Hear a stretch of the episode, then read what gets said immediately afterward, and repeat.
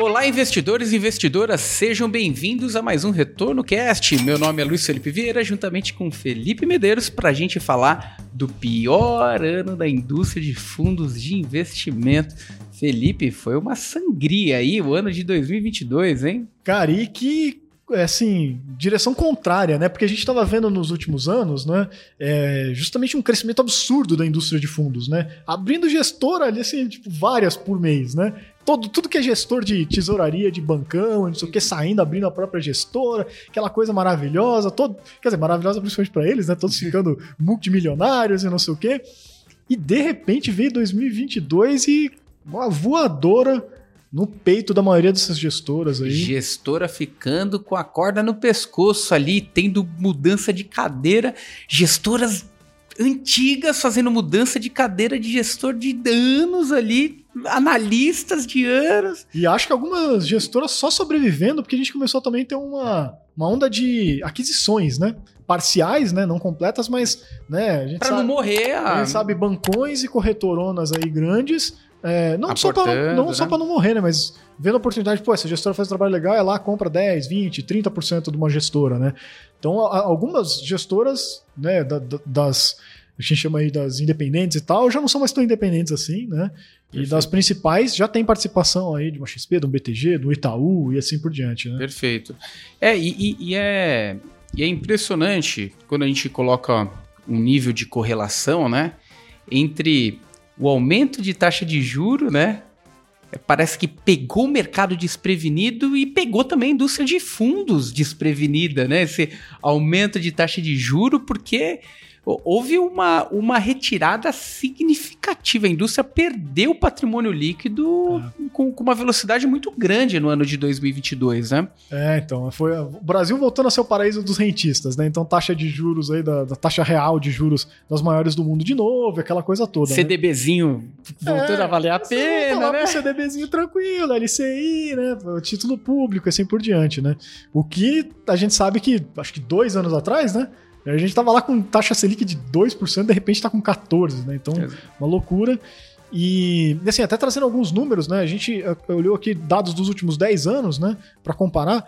E 2022 foi o pior ano dos últimos 10 anos, né? Desde 2012, é, em captação líquida dos fundos, tá? Então, para vocês terem ideia, uh, o, a indústria de fundos como um todo, tá? Todas as classes de fundos, é, perdeu cerca de 160 bilhões de reais em resgates líquidos, né? Então teve mais resgate do que aplicação nos fundos em 2022, principalmente ali mais para o final do ano, né?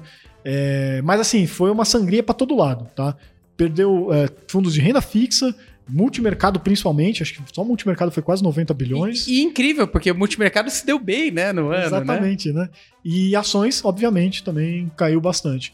O que a única coisa que foi positivo foram os fundos mais alternativos, né? né? Os fundos estruturados, que é como a CVM chama, que são os FIP, né? Fundos de participação. Que a liquidez é basicamente secundário. Trocar de mão para mão não, não, não, não, libera cota, né? O dinheiro fica investido, né? Exatamente. Os FDIC, que também estão crescendo muito até por conta uhum. da renda fixa, né?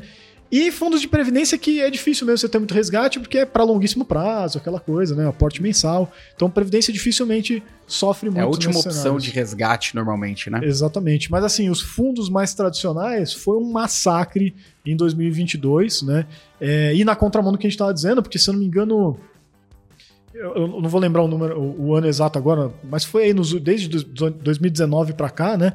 Não sei se foi 2019, 2021, mas teve um desses anos que a indústria captou, ou seja, líquido, é, foi mais aplicação, descontando os resgates, 400 bilhões de reais em um ano.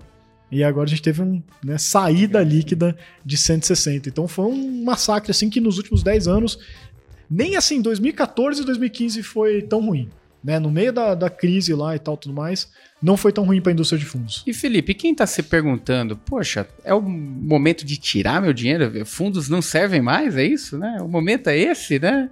É, então, é, aí acho que é a, a, a, história que a gente sempre fala, né? É, primeiro, né? Será que quem entrou lá estava entrando sabendo o que estava fazendo, né? E agora é isso que você está colocando, né? Será que quem está saindo está saindo sabendo o que está fazendo, né? Ou será que é mais aquele movimento de manada? Ah, corre para ações porque a bolsa já subiu, né? E é bem isso, a bolsa já subiu, agora o cara corre para ações. Perfeito. Aí agora corre para renda fixa, né? Tira o multimercado que três anos não rodava, de repente começa a rodar. Aí vai começar a né? rodar.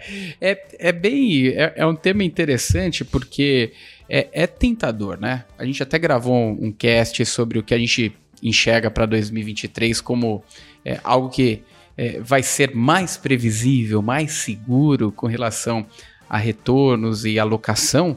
É, então é tentador, né? Olhar Uhum. esse nível de renda fixa, as, as estruturas que tem. Então é tentador sair de um fundo, Uhum. entrar em alguma posição como essa.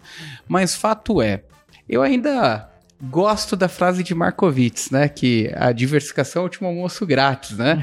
Eu ainda gosto disso. Uhum. Então, no final das contas, a gente não sabe, a gente não consegue prever o que vai ser do futuro Uhum. se o Brasil vai vai ter uma expansão monetária, inflação alta, voltar a ter juros altos, baixo crescimento, uma coisa terrível, ou de repente entra numa, numa composição que se alinha com relação a gastos públicos, tem um crescimento ameno, mais recorrente, Uhum. e aquilo lá traz uma previsibilidade maior, então, no final das contas, a gente não sabe o que vai acontecer. É. E a diversificação continua sendo a melhor opção. E diversificação diferente de pulverização, são coisas Uhum. diferentes. Diversificação é aquilo lá que você olha bem a correlação, né? Ativos que oscilam para direções diferentes.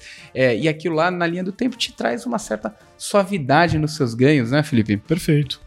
É, e até assim, a, di- a diversificação dá essa suavidade e te deixa é, aproveitar as oportunidades também, né? Porque se a gente vai lá, aloca tudo em renda fixa, beleza. Num- o Brasil hoje realmente paga taxas reais de juros muito saborosas, é dificílimo alguma coisa bater isso, né? no- nessas taxas, a gente comentou isso até naquele episódio. Mas ainda assim você tem oportunidade também. Se tá tão alta a taxa, a gente sabe que o preço dos outros ativos está muito deprimido por conta disso, que a gente desconta a taxa de juros na hora que a gente vai fazer o valuation de uma empresa, por exemplo. né? Perfeito. Então as empresas também estão muito baratas, né?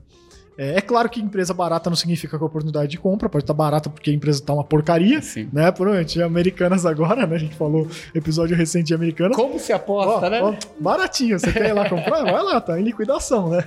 Mas é, não, não quer, uma coisa não leva a outra, mas sim, tem empresa boa é, que vai estar muito barata.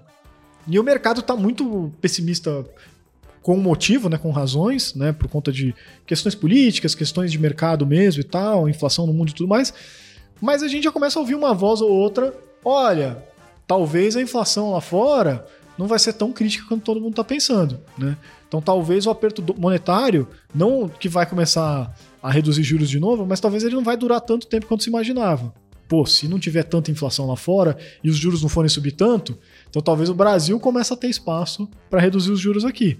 Sim. Quando isso começar a acontecer, o que, que vai acontecer com o preço das ações? Né? A gente viu o que aconteceu quando subiu, a gente pode ver o que vai acontecer quando cair também, né? Quando Aliás- os juros estiver em dois. É. não- é que, que é difícil acontecer Dois de novo. de novo, mas é. vamos imaginar, quando o juro estiver em sete, você É vai isso. querer aproveitar o mercado de ações? Já, Exato. Aí já passou. quem Já saboreou, saboreou com juros a 14, É né? isso aí. E eu vi outros, é, outros vozes também falando sobre China, né? Então, ah, pô, China agora, os caras né, acabaram com o negócio lá de política de Covid zero, e a China também, pô, os caras estão pisando no acelerador lá, liberando tudo de novo, porque eles querem retomar a taxa de crescimento deles, que tá diminuindo nos últimos anos, né?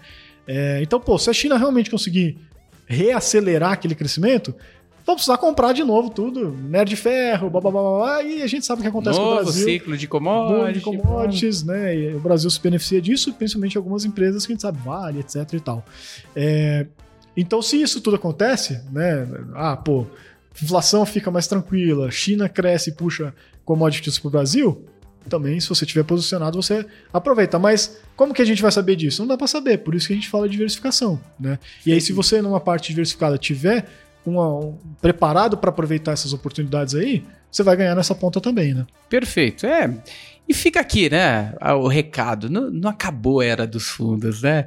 É, o, o momento ele está sendo propício ali para renda fixa, muita gente avaliando o curto prazo e, e desconsiderando o médio e longo prazo, muita gente tomando e concentrando posições que às vezes não é tão agradável assim, por mais tentador que seja, né? Tem uma certa concentração. Então é importante sempre revisitar portfólio, saber se o portfólio ele tá adequado para os seus projetos. Não adianta você É correr a corrida dos ratos, né? Não adianta você olhar o curto prazo ali. Você vai teu teu patrimônio serve para um, um, objetivo, um propósito. É Ele vai atingir isso? Ah, meu propósito é em seis meses usar. Então, cara, não adianta comprar ações. Vai para renda fixa, liquidez, LFT, é tenha tranquilidade, né? Use seu patrimônio para o seu benefício. Eu já vi muita gente, Felipe. Quanto mais ganhava dinheiro, mais ficava apreensivo. Uhum. Falei, cara, mas não teria que ser o um movimento de contrário. contrário. Te dá independência, ganha, ganha mais dinheiro, te deixa mais tranquilo? Não, porque tem aquele uma série de vieses ali comportamentais que, que traz para ele uma série de dúvidas, questões, fica, fica. Então, o dinheiro serve para trazer tranquilidade, ser uma uhum. ferramenta para te trazer um certo conforto. Então, se você está desconfortável nesse momento, é importante revisitar, né? Portfólio, é. falar, ah, tô desconfortável com fundo A, fundo B, olha a carta, né, de alocação do seu gestor, conversa com ele, manda e-mail, né? Uhum. Hoje em dia tá muito fácil, muito acessível. Se tiver dificuldade de acessar seu gestor, manda pra gente aqui, retornocast.com, deixa aqui nos comentários. De alguma forma a gente, a gente tenta passar aí as informações que a gente tem, os contatos, network ali, né, para tentar elucidar alguma, alguma questão. Mas o ponto é, diversifique seu portfólio, tenha cautela, que seu objetivo é, tem que estar em primeiro lugar no momento que você define né, o seu fluxo de alocação. Cuidado com curto prazo, né, Felipe? É isso aí, perfeito. Então é isso aí, pessoal. Qualquer dúvida, crítica, sugestão, mande pra gente no retornocast.com. Muito obrigado e até a próxima. Valeu, pessoal. Um abraço.